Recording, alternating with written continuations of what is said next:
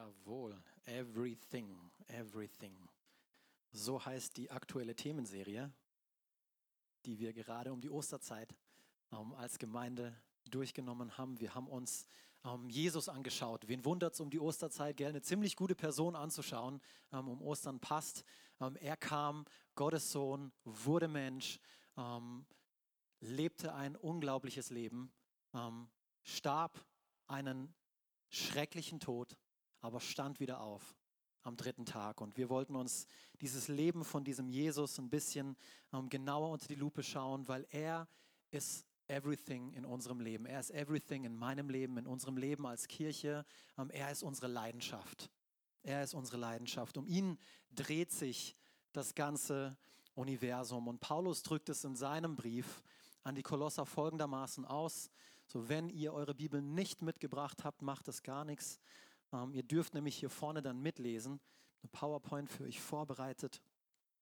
Kolosser 1, Vers 16, da sagt der Paulus, denn durch ihn, durch, durch wen? Durch ihn, diesen Jesus, wurde alles erschaffen, was im Himmel und auf der Erde ist, das Sichtbare und das Unsichtbare, Könige und Herrscher, Mächte und Gewalten, das ganze Universum wurde durch ihn geschaffen und hat in ihm sein Ziel. Hier sagt es eine andere Übersetzung, diesen letzten Satz, alles ist durch ihn und für ihn geschaffen. Deswegen ist dieser Jesus everything. Er ist alles. Aber die entscheidende Frage ist, dreht sich dein Leben auch um diesen Jesus? Ist er auch dein alles? Ist er auch dein everything? Und falls er das nicht ist, ich will dir am Ende des Gottesdienstes die Gelegenheit geben, diesen Jesus zum Mittelpunkt deines Lebens zu machen. Ich freue mich schon sehr darauf. Pastor Will hat letzten Sonntag darüber gesprochen, dass wir Frieden mit Gott haben können. Frieden durch diesen Löwen vom Stamme Juda. So, so spricht die Bibel zumindest auch an manchen Stellen von Jesus. Ähm, es war eine sehr hoffnungsvolle, eine ermutigende Botschaft über das, was Jesus Christus an Ostern für uns getan hat. Ähm, und übrigens, falls du es nicht wusstest, Christus ist nicht der Nachname von Jesus, sondern es ist der Ehrentitel, der ihm von Gott verliehen wurde, ähm, der ihm gegeben wurde, der Name über allen Namen. Ähm, und das ist so toll, dieser, dieser, dieser Jesus. Heute wollen wir uns anschauen über ein Thema, wir wollen eigentlich die Themenserie heute abschließen. Wir wollen über Autorität sprechen. Über Autorität wollen wir sprechen. Das ist ein prägendes Merkmal gewesen von Jesu Wandel hier auf der Erde.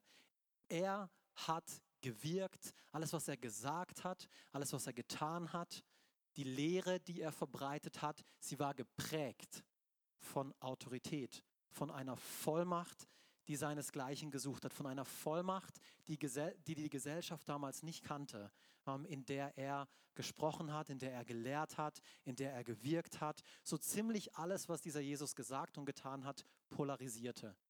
So, es gab die einen, die haben gestaunt darüber, die haben gejubelt und es gab die anderen, die waren wütend, die haben gehatet, die wollten ihn umbringen aufgrund von dem, was er gesagt hat. Polarisierend. Hier zum Beispiel lesen wir von einer Reaktion ähm, einiger auf die Bergpredigt, eine sehr ähm, bekannte Bibelstelle. Jungs, ihr müsst mir da hinten helfen. Ich glaube, dieses Klickdings funktioniert nicht oder ich schaff's nicht. Matthäus 7, Verse 28 bis 29. Als Jesus dies alles gesagt hatte, also eben diese Bergpredigt gehalten hatte, waren die Zuhörer von seinen Worten tief beeindruckt.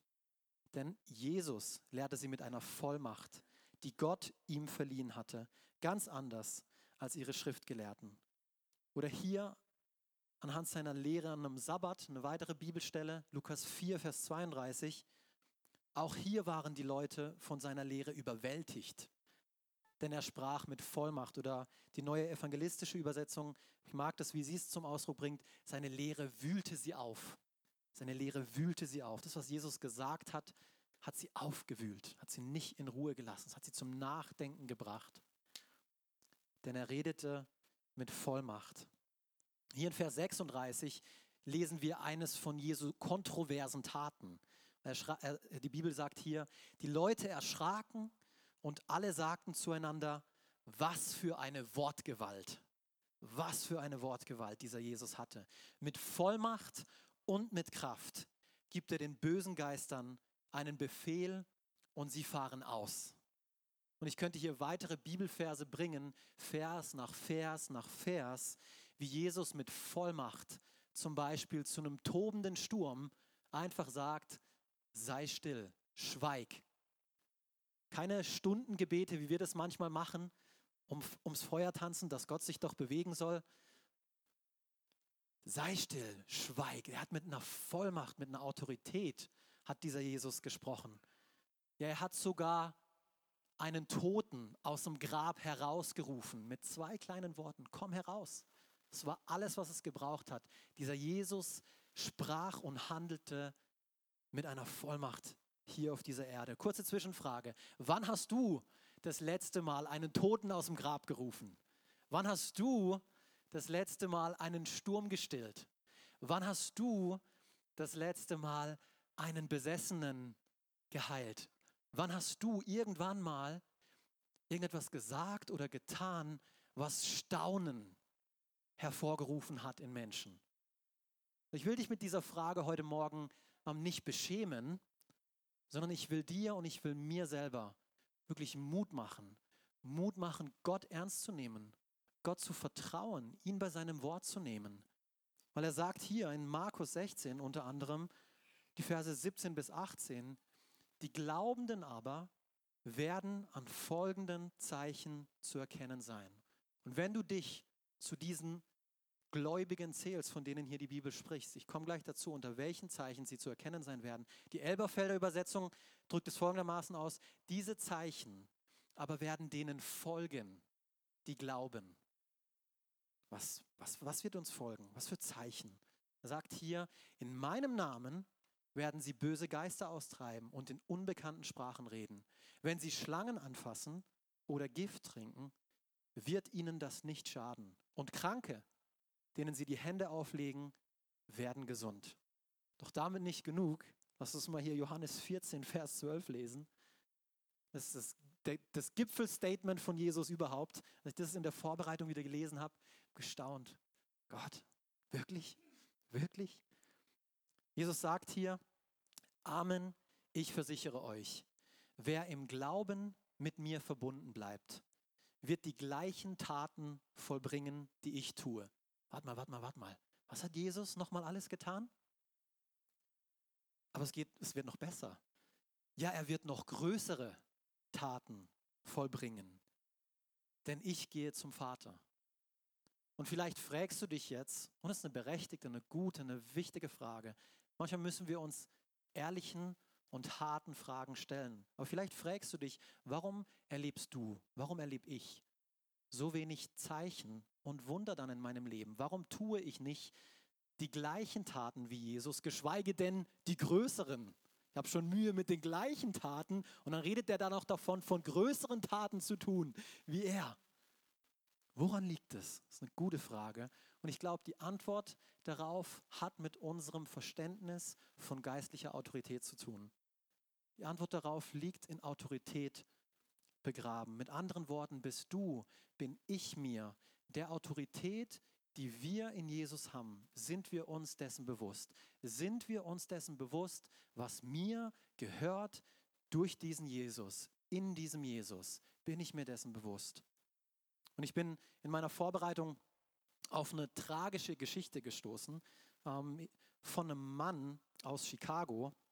Der wurde eines Tages tot in seinem schäbigen Hotelzimmer gefunden. Das hat er für drei Dollar die Woche gemietet. Und der war ein bekanntes Gesicht 20 Jahre lang ähm, auf den Chicagoer Straßen. Man kannte ihn. Ähm, er, hatte, er hatte Lumpen an. Er hat aus dem, dem Müll gegessen. Ähm, und irgendwann haben ihn seine, seine Nachbarn, Freunde von ihm, haben ihn zwei bis drei Tage lang nicht mehr gesehen.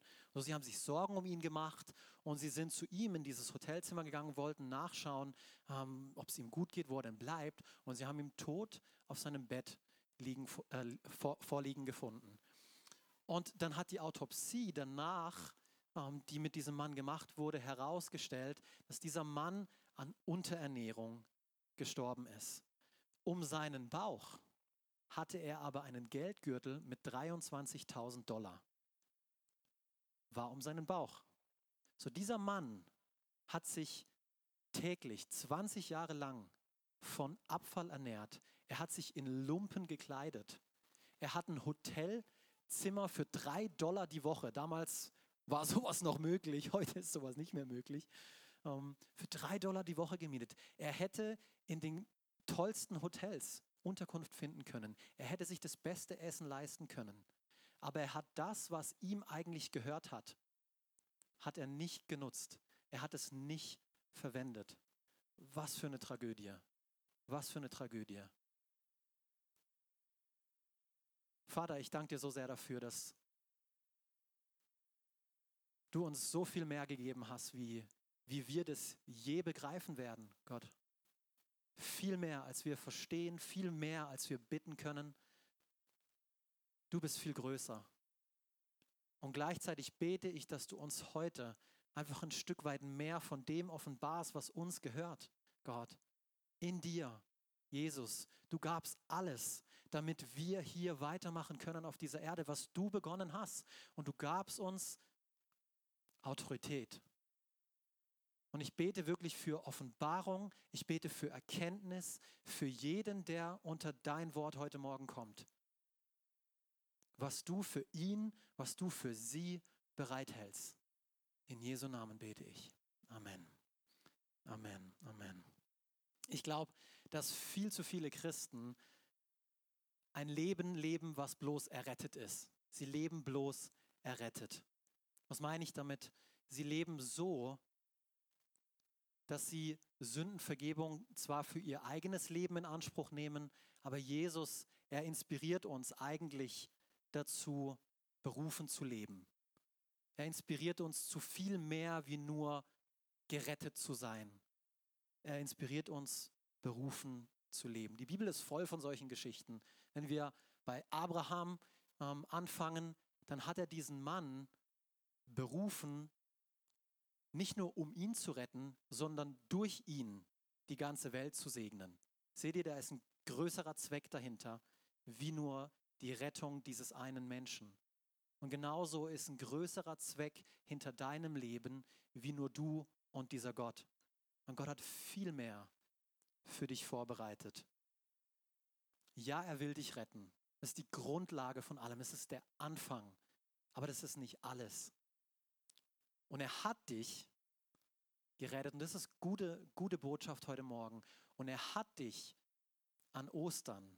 Er hat alles für dich getan, was du brauchst. Es gibt kein Sündenproblem mehr auf dieser Erde, weil Jesus hat dieses Problem gelöst, ein für alle Mal. Das Problem ist, wissen das die Menschen wirklich, dass ihnen ihre Schuld vergeben ist? Wissen sie es? Sind sie sich dessen bewusst, was Jesus bereits für sie getan hat? Es ist unsere Aufgabe, ihnen das zu erzählen. Sie müssen das wissen, sie müssen hören, dass es eine gute Botschaft gibt. Sie müssen hören, dass Jesus ein guter Gott ist, der sein Leben gab. Für dich, für mich. Bedingungslos. Ohne Kompromisse. Er wurde Mensch, starb stellvertretend für mich, damit ich ewiges Leben habe, Zutritt zu Gott. Und das hat er auch für dich getan. Aber da hat es nicht aufgehört, weil nachdem er sich um deine Vergangenheit, um deine Gegenwart und um deine Zukunft gekümmert hat, gab er dir einen Auftrag. Ich habe es kurz schon erwähnt gehabt, aber ich will den mit euch hier heute Morgen nochmal lesen, um uns einfach nochmal daran zu erinnern. Hey, was hat dieser Jesus gesagt, kurz bevor er wieder zum Vater gegangen ist? Der berühmte Missionsbefehl Jesus, der lautete nämlich wie folgt, Matthäus 28, Verse 19 bis 20. Darum geht nun zu allen Völkern der Welt und macht die Menschen zu meinen Jüngern und Jüngerinnen, sagt diese Übersetzung hier. Tauft sie, nicht, dass sich die Frauen hier rausreden können, tauft sie im Namen des Vaters und des Sohnes und des Heiligen Geistes und lehrt sie, alles zu befolgen, was ich euch aufgetragen habe. Und das sollt ihr wissen. Ich bin immer bei euch, jeden Tag bis zum Ende der Welt. Auch Markus spricht hier davon. Er sagt hier folgendes, Markus 16, Vers 15. Und übrigens, dieser Auftrag wurde zwar vor 2000 Jahren erteilt, aber der gilt heute immer noch. Du liest an keiner Stelle der Bibel, nach diesen Versen, ja, ja, dieser Auftrag, der hat sich mittlerweile geändert. Ähm, jetzt, jetzt heißt es nicht mehr ähm, in, in alle Welt hinausgehen und jedem Menschen das Evangelium verkünden. Jetzt geht es nur noch darum, gerettet zu sein. Ich muss gerettet sein. Das ist, das ist es, worum es geht. Nee, das lesen wir nirgends in der Bibel. Und ich mag die Übersetzung von Luther hier, weil er sagt, geht hin in alle Welt und predigt das Evangelium aller Kreatur. Und mit Kreatur meint er nicht, meint er nicht etwa deinen Hund, ähm, sondern er meint in allererster Linie Menschen. Weil Jesus kam, um Menschen zu retten. Er kam, um dich zu retten. Amen. Amen. Und genau das bringt mich zu unserem Punkt heute Autorität. Das bringt mich zu dem Punkt zurück. Wir als offene Tür nehmen diesen Auftrag sehr ernst. Das ist einer der Gründe, warum wir Gottesdienste feiern. Weil das ist der Ort, an dem Gottes rettende Botschaft von Jesus Christus verkündigt wird. Das ist das, was ich eigentlich gerade tue.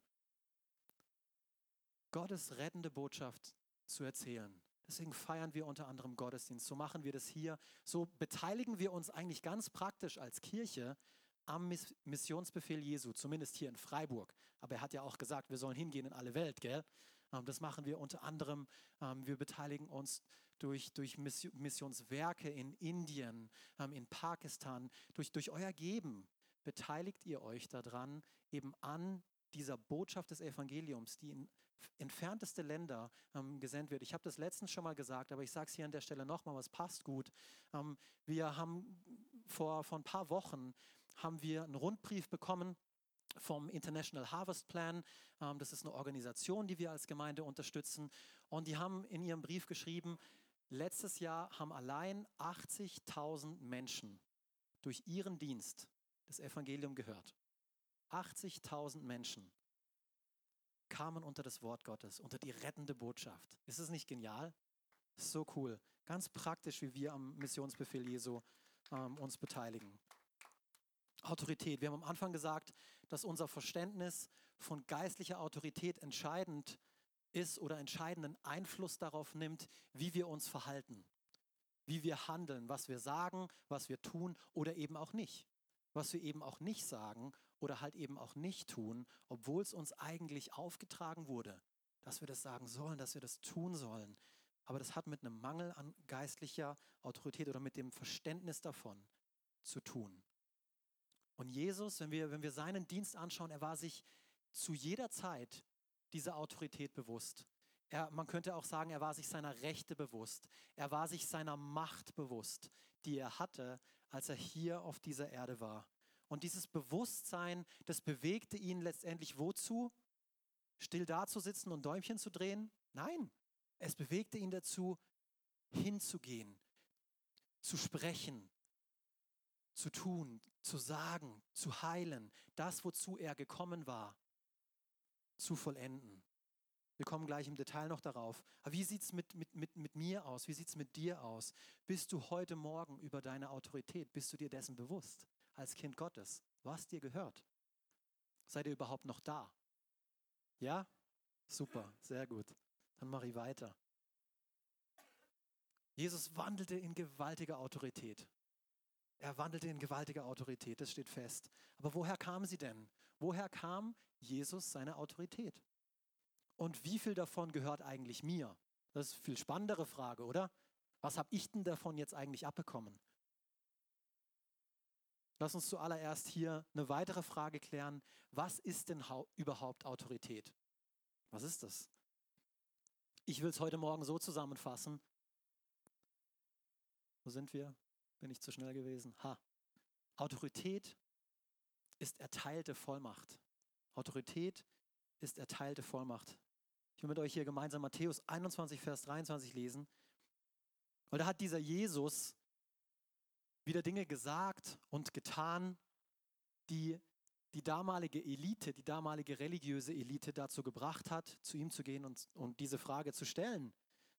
Ich lese es hier vor. Jesus ging wieder in den Tempel, während er dort die Menschen lehrte, traten die führenden Priester und die Ältesten des Volkes an ihn heran und fragten, woher, Jesus, woher nimmst du dir bitte das Recht, hier so aufzutreten, den Dicken raushängen zu lassen? Wer hat dir die Vollmacht gegeben? Er hat, und du musst verstehen, kurz, kurz davor ging er in den Tempel und hat ähm, die dortigen Händler, die Taubenverkäufer, die Geldwechsler, er hat sie einfach rausgeschmissen aus diesem Tempel und hat gesagt, hey, das, was ihr hier tut, dafür ist das Haus Gottes nicht da. Das soll ein Gebetshaus sein. Raus mit euch, verschwindet. Dieser Jesus, dieser eine Mann hat das getan. Vollmacht hatte er. Und wenn die Bibel von Vollmacht spricht hier an dieser Stelle, dann redet sie nicht über körperliche Vollmacht. Sie redet nicht davon, dass Jesus so einen dicken Bizeps wie der Arnusch zum Beispiel hatte, weil er hat einen ziemlich dicken Bizeps, der Arnusch. Also pass bloß auf. So, die Bibel spricht nicht von körperlicher Voraussetzung, wenn sie von Vollmacht spricht, sondern sie spricht von dem, was hinter den Worten, was hinter den Taten, diese Kraft, diese Recht, diese Selbstverständlichkeit, mit der Jesus in diesen Tempel gegangen ist, als würde er ihm gehören.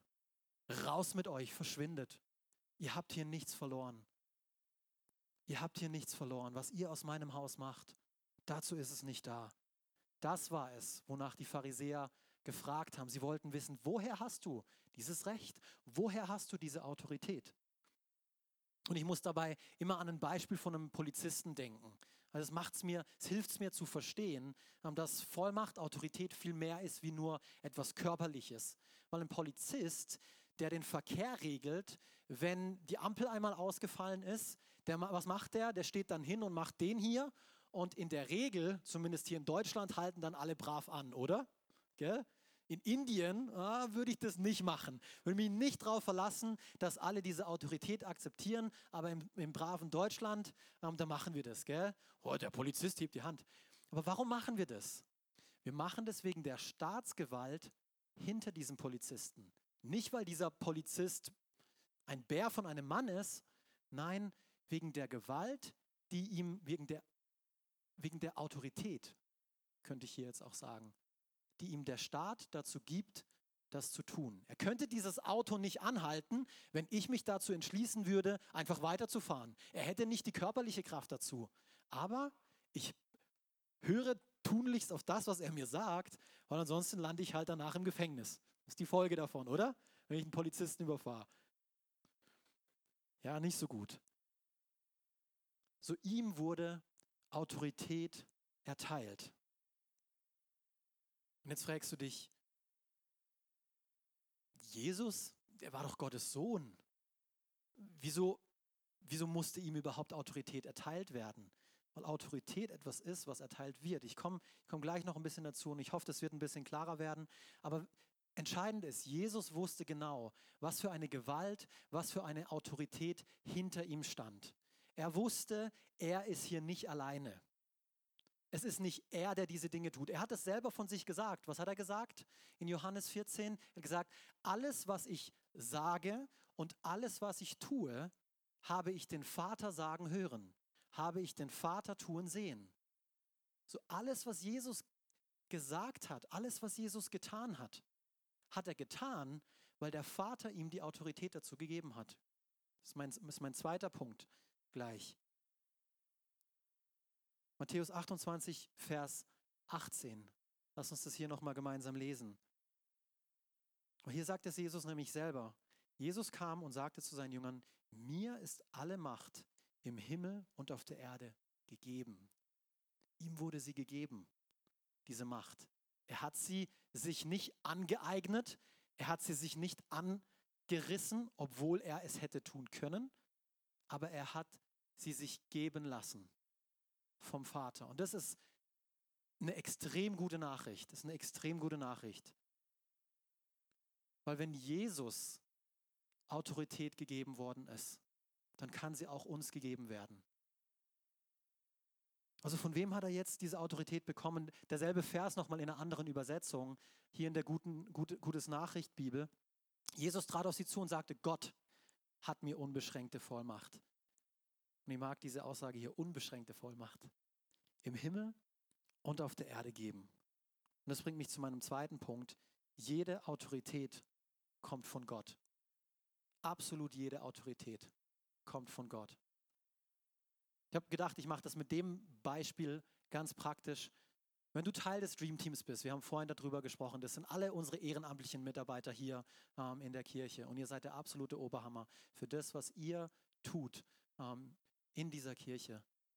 Aber dann wurde dir als Teil des Dream Teams, egal wo du dienst, ähm, sei das jetzt beim Sound da hinten, die die Macht haben, mir einfach hier vorne meine Stimme abzustellen, ähm, sei das als Begrüßer, sei das bei unseren Kids da oben, ähm, dir wurde Autorität verliehen, dich um eine gewisse Aufgabe zu kümmern. So jemand hat dir gesagt, hey, ich erlaube dir, das zu tun, dich um diese Kids zu kümmern. Dieser Leiter, der dir das erlaubt hat, dem wurde die Autorität verliehen, dass er dir diese Aufgabe auftragen darf, den Dienst zu tun und sich um das Team zu kümmern. Wer wiederum hat deinem Leiter die Autorität verliehen? Das waren Sarah und ich als Campuspastoren hier von Freiburg. Wer wiederum hat uns die Autorität verliehen? Das waren die Pastoren Melanie und Will. Als Hauptpastoren der Gemeinde der offenen Tür. Wer wiederum hat ihnen die Autorität verliehen? Das Executive Team, das sind die Ältesten der Gemeinde und der Vorstand. Wer wiederum hat ihnen Autorität verliehen? Ihr wisst, worauf ich hinaus will. Gott. Jede Autorität kommt von Gott. Deswegen ist Autorität so wichtig zu verstehen. Gott handelt. Könnt, könnt ihr euch an die Geschichte erinnern, Matthäus 8 von dem Hauptmann, der zu Jesus kam und ihm gesagt hat, hey, mein, mein, mein Diener, mein Knecht, der ist krank. Und Jesus sagt, ja, ich, ich komme und ich heile ihn. Und der Hauptmann sagt, du, du brauchst nicht kommen. Jesus, du brauchst nicht kommen. Ein Wort von dir genügt. Ein Wort von dir genügt. Ich bin nicht würdig, dass du zu mir kommst. Sprich du nur ein Wort. Weil ich habe verstanden. Ich habe Autorität verstanden. Und ich weiß nicht, ob es die einzigste Bibelstelle ist, aber ich kann mich an keine weitere erinnern, wo Jesus erstaunt war. Das ist eine Sache, als Mensch erstaunt zu sein, aber Jesus, Gottes Sohn selbst, hat über diesen Glauben gestaunt dieses Mannes. Er hat gesagt, wahrlich, ich sage euch, in ganz Israel habe ich niemanden gesehen, der so glaubt wie er. Warum? Weil er Autorität verstanden hat. Er hat verstanden, dass jede Autorität von Gott kommt und dass Gott alle Autorität hat. Er ist derjenige, der, er ist der Höchste. Er ist der Mächtigste, derjenige, von dem jede Autorität ausgeht, im Himmel als auch auf der Erde. Epheser 1, Vers 17. Ich bete darum, dass Gott, der Gott unseres Herrn Jesus Christus, der Vater, dem alle Macht und Herrlichkeit gehört, euch den Geist der Weisheit und der Offenbarung gibt, damit ihr ihn immer besser kennenlernen könnt. Ihm gehört alle Macht. Und jetzt halte ich fest, weil jetzt wird es so richtig spannend. Ich habe euch, ich habe euch nicht vorgewarnt, aber ich hätte euch vorwarnen können, dass ihr Matthäus 28, Vers 18 nicht so schnell vergesst. Aber ich bringe ihn hier einfach nochmal.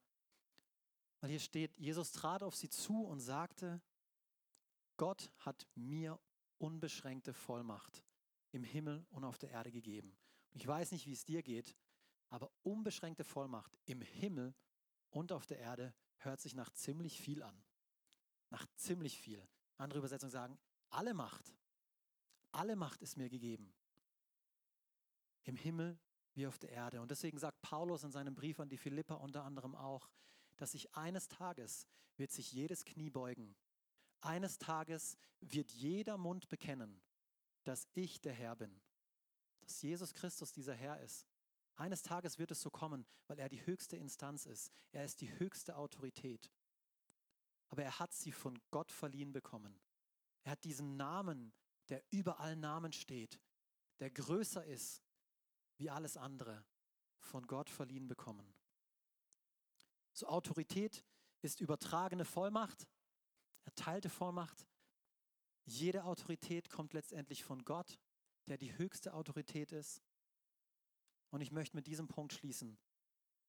Du wurdest von Jesus Christus mit derselben Autorität ausgestattet, wie er sie hatte, als er auf dieser Erde gewandelt ist. Bist du dir dessen bewusst? Bist du dir dessen bewusst? Epheser 1, Verse 17 bis 23. Ich lese, das ist ein, das ist ein langer Abschnitt, aber ich lese ihn hier trotzdem gemeinsam mit euch. Ich bete darum, sagt Paulus, wir haben es vorhin schon gemeinsam gelesen, dass Gott, der Gott unseres Herrn Jesus Christus, der Vater, dem alle Macht und Herrlichkeit gehört, euch den Geist der Weisheit und der Offenbarung gibt, damit ihr ihn immer besser kennenlernt. Aber Gott will, dass du ihn kennenlernst. Gott ist so ein guter Gott. Das ist, oh, er will, dass die Menschheit ihn kennenlernt. Paulus betet hier weiter. Er öffne euch die Augen, die Augen des Herzens, damit ihr erkennt, was für eine Hoffnung euch gegeben hat, als er euch beruf, er berief. So, er hat uns nicht nur, er will nicht nur, dass wir ihn kennen, sondern er will auch, dass wir die Berufung verstehen, mit der er uns ruft. Er will, dass wir das verstehen. Was für ein reiches und wunderbares Erbe er für die bereithält. Für wen? Für die Pastoren? Für die Missionare? Für die Heiligen? Ja, für die, die zu seinem heiligen Volk gehören. Aber wer ist das eigentlich? Das sind alle die, die an Jesus Christus glauben. Das sind nicht nur die Pastoren, das sind nicht nur die Missionare, das ist jeder Mensch, der an Jesus Christus glaubt. Amen. Das hätte hier jetzt sehr gut gepasst, weil du zählst auch dazu, wenn du ein Kind Gottes bist. Und hier geht es weiter. Und mit was für einer überwältigend, Vers 19, und mit was für einer überwältigend großen Kraft er unter uns, unter mir, unter dir, den Glaubenden am Werk ist. Es ist dieselbe gewaltige Stärke, mit der er am Werk war, als er Christus von den Toten auferweckte und ihm in der himmlischen Welt den Ehrenplatz an seiner rechten Seite gab. Lass uns hier kurz einen Moment anhalten. Wo ist Jesus jetzt? Wo ist Jesus jetzt? Wir lesen es hier. Er sitzt neben dem Vater zur rechten Seite Gottes. Das ist übrigens die rechte Seite, das ist eine Seite der Autorität. Er sitzt mit Autorität neben dem Vater. Aber wieso sitzt er da oben? Da unten gibt es doch noch genügend zu tun. Hallo? Ist die Welt nicht schrecklich, in der wir leben? Er sitzt da oben, weil er hier unten schon alles getan hat und weil es jetzt an uns liegt. Er hat uns diese Vollmacht, diese Autorität gegeben, mit der er hier unten am Werk war. Deswegen konnte er sagen, ha, okay, jetzt kann ich wieder zum Vater. Weil dieselbe Autorität, mit der ich hier unten am Werken war, am Wirk war, die ist jetzt in den Glaubenden am Werk. Amen. Es geht weiter. Damit steht Christus jetzt hoch über allen Mächten und Gewalten, hoch über allem, was Autorität besitzt und Einfluss ausübt. Er herrscht über alles, was Rang und Namen hat, nicht nur in dieser Welt, sondern auch in der zukünftigen. Seht ihr, was dass dieser Jesus everything ist? Er hat einen Namen bekommen, der so viel gewaltiger und so viel mächtiger ist wie jeder Krebs. Krebs ist letztendlich auch nur ein Name, aber Jesus, sein Name ist größer. Sein Name ist höher. Wie, der Bund, wie die Bundeskanzlerin, noch ist es eine Frau. Wie der Präsident der Vereinigten Staaten. Jesus ist höher. Er ist die höchste Autorität. Aber er ist es nicht nur in dieser Welt, sondern er wird es auch in der nächsten sein. Vers 22. Oh, und hier als, als Pastor, ah, da, das ist der absolute Oberhammer. Ja, Gott hat ihm alles unter die Füße gelegt und er hat ihn, den Herrscher über das ganze Universum, zum Haupt der Gemeinde gemacht. So Jesus sein Plan mit, die, mit der Kirche, nicht nur mit der offenen Tür, sondern mit der Kirche weltweit, ist so ein großartiger, ist so ein großartiger. Wenn du diese Verse verstehst, Vers 23, sie ist sein Leib. Jesus ist der Haupt. Die Kirche, die Gemeinde ist sein Leib. Und er lebt in ihr, in seiner Gemeinde, mit seiner ganzen Fülle.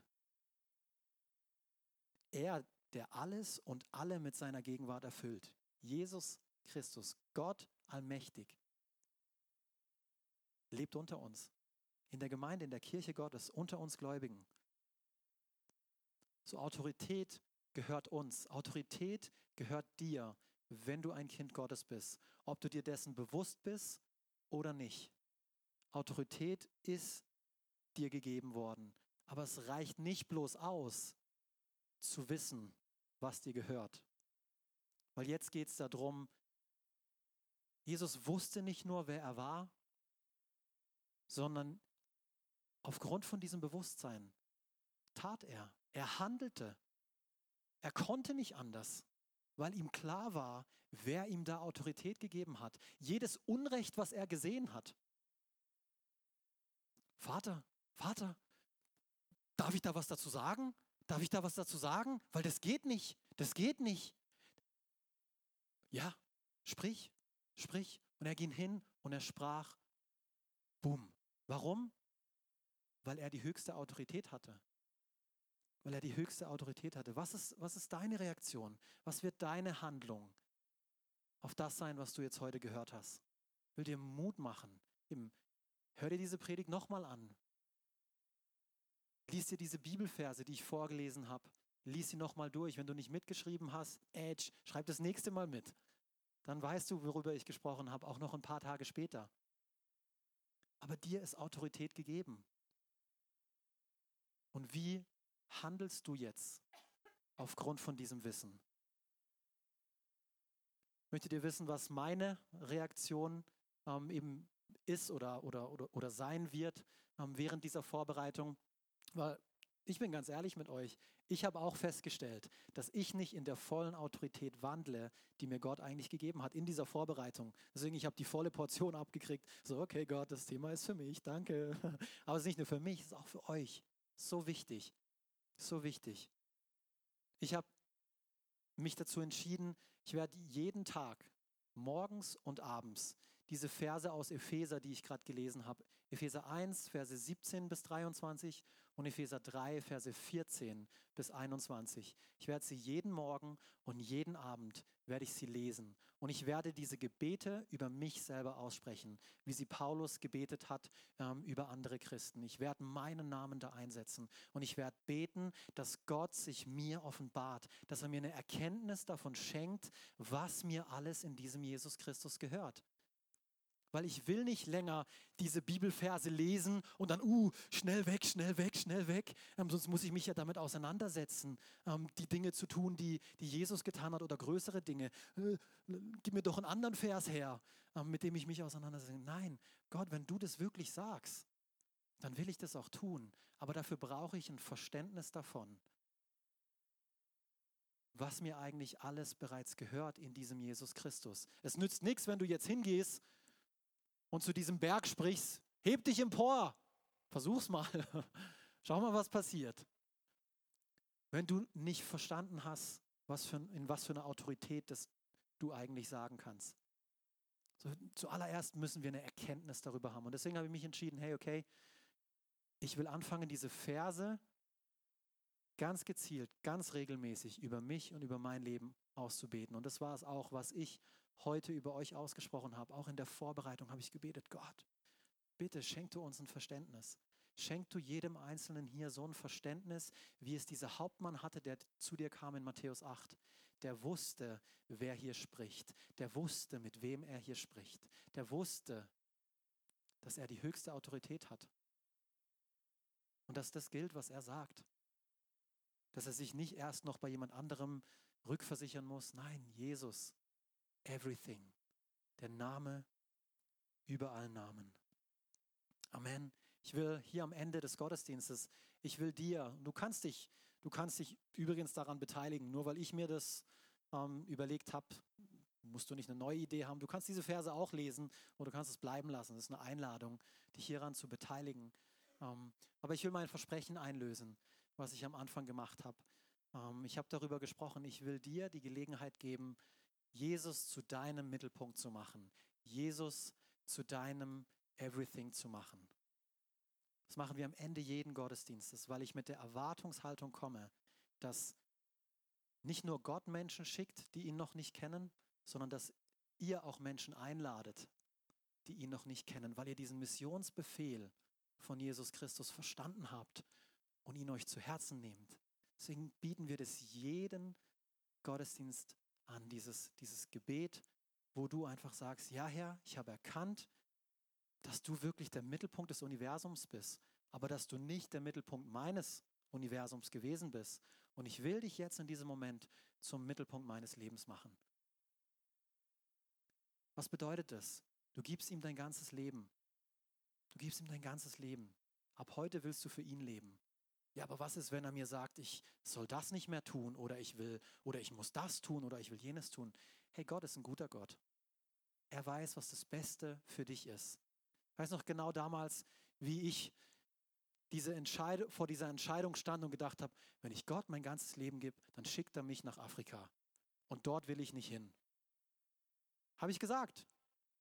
Bis ich dann erkannt habe, Gott, du hast mich geschaffen und du hast mich für einen bestimmten Zweck geschaffen. So sende du mich dorthin, wo du mich haben willst, für den Zweck, für den ich bestimmt bin. So ist das Beste, was du tun kannst, all in zu gehen und ihm dein Leben zu geben, weil er weiß, was er mit dir vorhat. Viel größere Dinge, wie du dir vorstellen kannst. So, wenn du dich wohlfühlst, lass uns hier am Ende des Gottesdienstes die Augen schließen. Ich will dir diese Gelegenheit geben. Und Römer 10, Vers 10 bis 13 sagt es folgendermaßen, wenn du dich fragst, was musst du dafür tun? Die Bibel sagt hier, denn durch den Glauben in deinem Herzen wirst du vor Gott gerecht und durch das Bekenntnis deines Mundes wirst du gerettet. Denn jeder, der den Namen des Herrn anruft, wird gerettet werden. Und ich will dir jetzt bei diesem Bekenntnis teilhelfen. Wenn du glaubst in deinem Herzen, wenn du vertraust, dass Jesus Christus für deine Sünden starb, stellvertretend am Kreuz wieder auferstand, um dir Leben zu geben, wenn du das glaubst in deinem Herzen, dann will ich dir bei dem Bekenntnis helfen, bei diesem zweiten Teil, von dem Römer hier spricht. Mit allen Augen zu. Aber ich will wissen, ob diese Botschaft zu dir gesprochen hat Du kannst dieses Gebet, was ich mit dir dann beten will, du kannst es an deinem Platz sprechen. Ich werde dich nicht nach hier vorne rufen, aber ich möchte dich ermutigen, mutig zu sein und mir mit erhobener Hand zu zeigen, dass du diesem Jesus dein ganzes Leben geben willst. So ist hier jemand, der das tun will. Ich sehe eine Hand. Halleluja.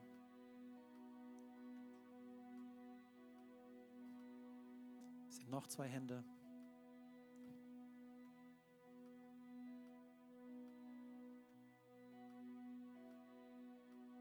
So, was wir tun wollen, Gemeinde, wir sind Familie, deswegen wollen wir gemeinsam ein Gebet sprechen und ich will das vorsprechen und da, wo du sitzt, an deinem Platz, wenn du das glaubst mit deinem Herzen und mit deinem Mund bekennst, dann bist du gerettet, ein Kind Gottes und hast eine Autorität bekommen, die seinesgleichen sucht. So, lass uns hier gemeinsam beten, Gemeinde. Lieber Gott, ich komme jetzt vor dich als Sünder lieber Gott, ich komme jetzt vor dich als Sünder. Ich erkenne an, dass ich dich in meinem Leben brauche. Ich erkenne an, dass ich dich in meinem Leben brauche. Jesus, ich möchte, dass du ab heute mein Ein und alles bist. Jesus, ich möchte, dass du ab heute mein Ein und alles bist. Ich gebe dir mein Leben. Ich gebe dir mein Leben. Meine Vergangenheit, meine Vergangenheit, meine Gegenwart, meine Gegenwart und meine Zukunft. Und meine Zukunft. Und ich danke dir dafür. Und ich danke dir dafür. Für die Autorität, die ich in deinem Namen bekommen habe. Die ich in deinem Namen bekommen habe. Ich danke dir für ewiges Leben. Ich danke dir für ewiges Leben. Für Hoffnung. Für Hoffnung. In Jesu Namen, Amen. In Jesu Namen, Amen.